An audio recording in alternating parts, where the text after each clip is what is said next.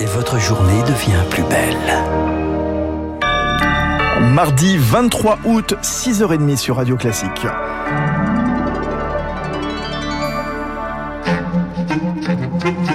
La matinale de Radio Classique avec Fabrice Lundy. Et à la une du journal de 6h30 présenté par Baptiste Gabory, l'hôpital de Corbeil-Essonne, toujours largement paralysé par une cyberattaque. Le centre hospitalier sud-francilien a déclenché le plan blanc, un plan d'urgence dimanche. Après une cyberattaque donc repérée dans la nuit de samedi à dimanche, les systèmes d'imagerie médicale notamment sont inaccessibles, tout comme les dossiers des patients.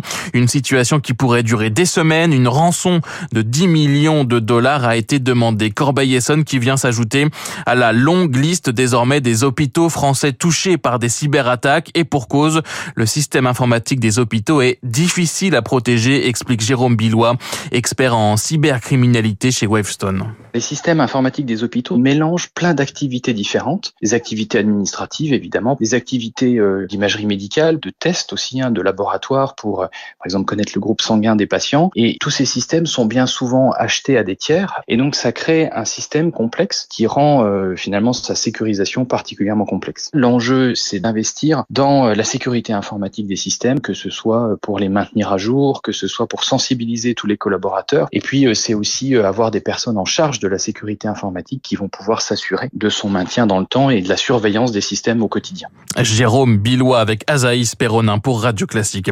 Les organisateurs de Colantes, ces activités qui ont eu lieu dans la prison de Fresnes, dont une course de karting fin juillet, ont décidé hier soir de supprimer la vidéo.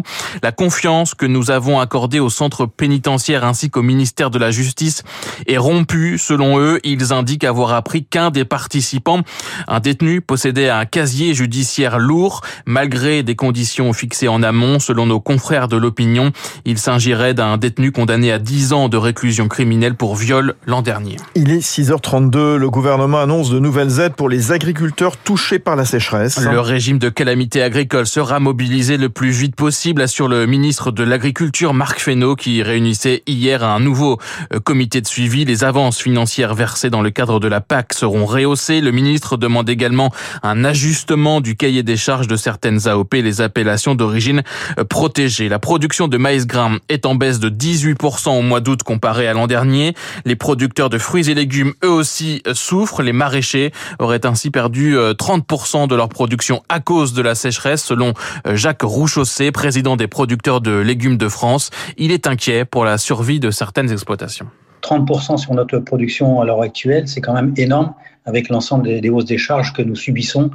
Donc, dans certaines entreprises, euh, ça commence à être catastrophique. Quand vous entendez euh, toutes les publicités qui sont faites par les grands groupes euh, commerciaux, c'est celui qui vendra le moins cher. Donc, automatiquement, on est en train de mettre la pression sur le producteur de manière à ne pas augmenter nos prix, même à diminuer nos prix, de manière à préserver le soi-disant pouvoir d'achat du consommateur. Mais je pense qu'aujourd'hui, il faut que la distribution puisse également faire un effort de son côté, rogner peut-être un peu sur ses marges, de manière à pouvoir donner une bouffée d'oxygène au niveau des producteurs. À propos recueillis par Juliette Pietraszewski. L'incendie du massif des Alpilles dans les Bouches du Rhône était fixé hier soir. Le feu qui s'est déclenché dans l'après-midi a parcouru 136 hectares de végétation. Plus de 600 pompiers et une douzaine de moyens aériens ont été mobilisés. Aucune habitation n'était en danger. Et les victimes de la, la, tempête en Corse la semaine dernière tentent de faire face. Des orages meurtriers qui ont causé la mort de cinq personnes et entraîné d'importants dégâts matériels. C'était c'était il y a euh, six jours maintenant. Des campings sont toujours fermés. À Albitreccia, au sud de Porticcio, le restaurant Lamba n'a plus de terrasse couverte. Le toit de sa véranda s'est envolé durant la tempête. Les vitres ont explosé. Cinq mois de travaux seront nécessaires, mais Ramsey, le propriétaire, tient à rester ouvert pour terminer la saison.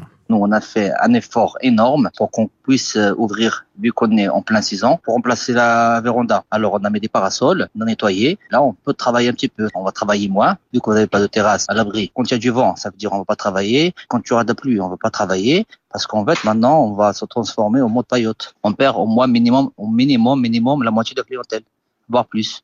Ça joue sur les salaires, ça joue sur la trésorerie, ça joue sur tout, hein. surtout qu'on est en pleine saison.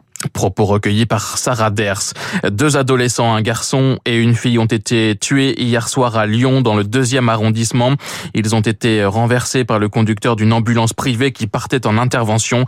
Les deux mineurs circulaient sur une trottinette sur une voie de bus.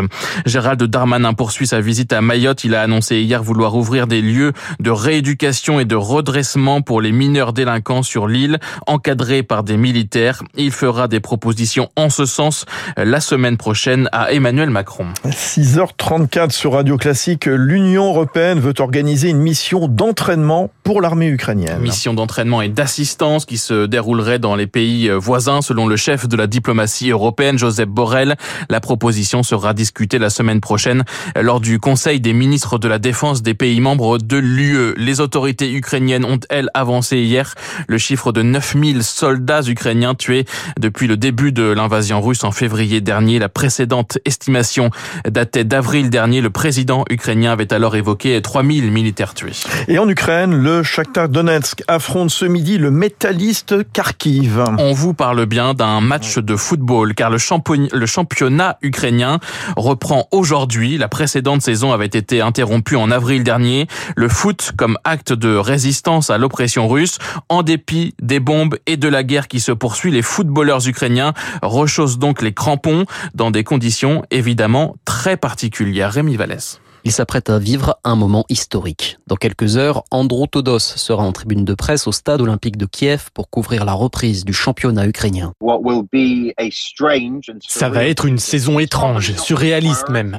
Ce n'est sûrement pas la priorité de beaucoup en ce moment, mais cette reprise est essentielle. Même si les matchs se joueront sans public, ça va booster le moral des Ukrainiens, leur accorder un peu de répit entre les bombes russes. C'est la preuve que la vie peut continuer malgré le conflit et que l'Ukraine n'a pas peur. Mais vous au football en temps de guerre ne s'improvise pas, explique Kandro Todos. La Ligue professionnelle et le ministère des Sports ukrainiens ont donc imposé des conditions extraordinaires, raconte ce journaliste d'origine ukrainienne. Les matchs se joueront dans